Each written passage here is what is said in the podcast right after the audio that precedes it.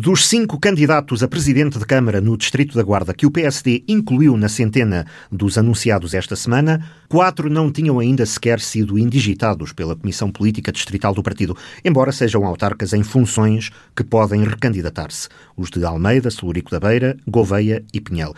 Mas dos dois novos que foram aprovados na reunião de há duas semanas, a Nacional apenas confirmou um, Nuno Soares para Manteigas, deixando de fora para já o nome indicado para Trancoso, João Carvalho. E nada ainda quanto à candidatura à Câmara da Guarda. A mesma Comissão Política Distrital, reunida no dia 19 de fevereiro, aprovou por unanimidade Carlos Chaves Monteiro, mas tomou conhecimento, em igualdade de circunstâncias, da escolha da Conselhia, Sérgio Costa, deixando à Direção Nacional o desempate ou outra solução.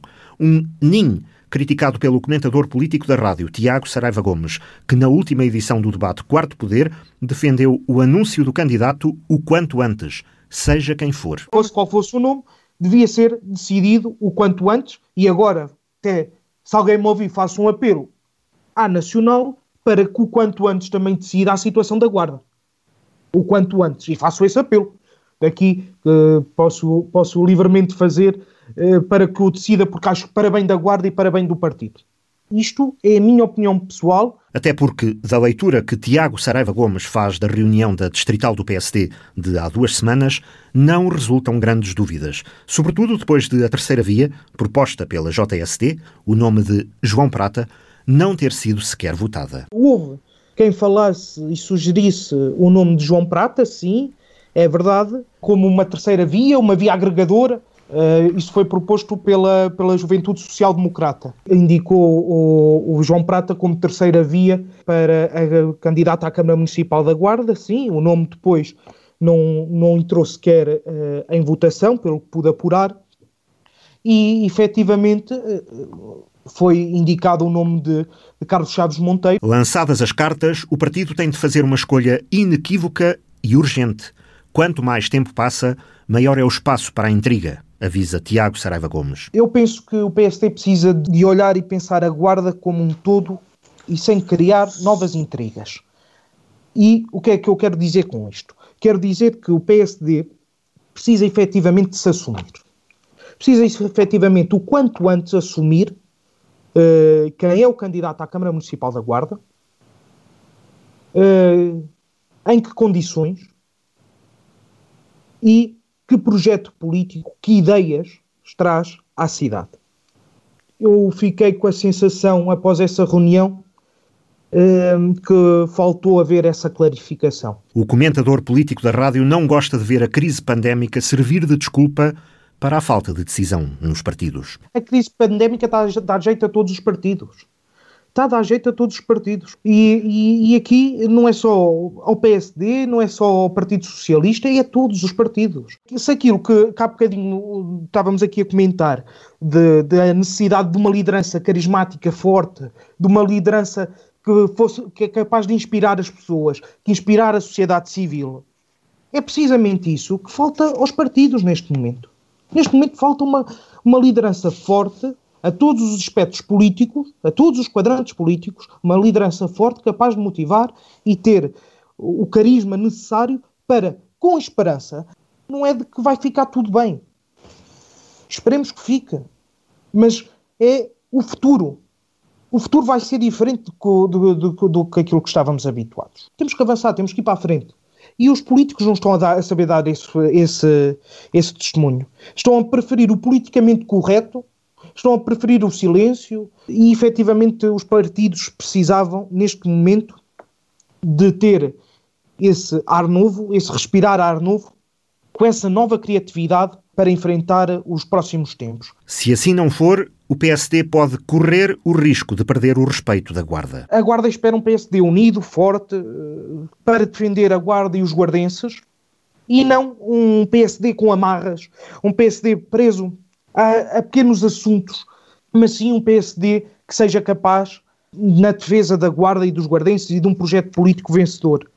Eh, e é essa serenidade eh, dentro do PSD, eh, da autarquia e de todos os intervenientes que é necessária para se construir esse, esse, esse projeto. Não acredito que, que o PSD queira manter eternamente uma imagem de penumbra crise pandémica, eu acrescentava social e política, não é desculpa para tudo. Não pode ser desculpa para tudo. Nós não podemos esperar tudo volta à normalidade para tomarmos as decisões necessárias e urgentes para, para a Guarda e para a política e para a intervenção política e social que é necessária para a Guarda. Avisos de Tiago Saraiva Gomes no debate político Quarto Poder. O outro comentador do programa, Pedro Pires, considera que o PSD está diante de duas escolhas, se não houver outras, mas ambas de possíveis candidatos orgulhosamente sós. Um deles é o presidente da Conselhia e vereador sem pelouros, Sérgio Costa. Está orgulhosamente só porque uh, não tem o poder. E essa, essa é a primeira grande lacuna, essa é a primeira grande diferença que o vereador sem pelouro, Sérgio Costa, deve notar. Uma coisa é ser vereador no poder, outra coisa é ser vereador na oposição, e porque verdadeiramente é o que ele é, um vereador da oposição. E sem pelouros, sem ter poder. Um, e por isso está orgulhosamente só sem poder. E está também um, orgulhosamente só uh, sem, uh, no fundo, um apoio generalizado do PSD da Guarda, porque já se percebeu que, neste momento, quer Chaves Monteiro, quer Sérgio Costa, estão orgulhosamente sós ao serviço das suas próprias fações do partido. Mais nada. Mesmo as próprias juntas de freguesia, é preciso, é preciso perceber bem onde é que elas estão, porque eu tenho muitas dúvidas uh, por onde é que elas andam.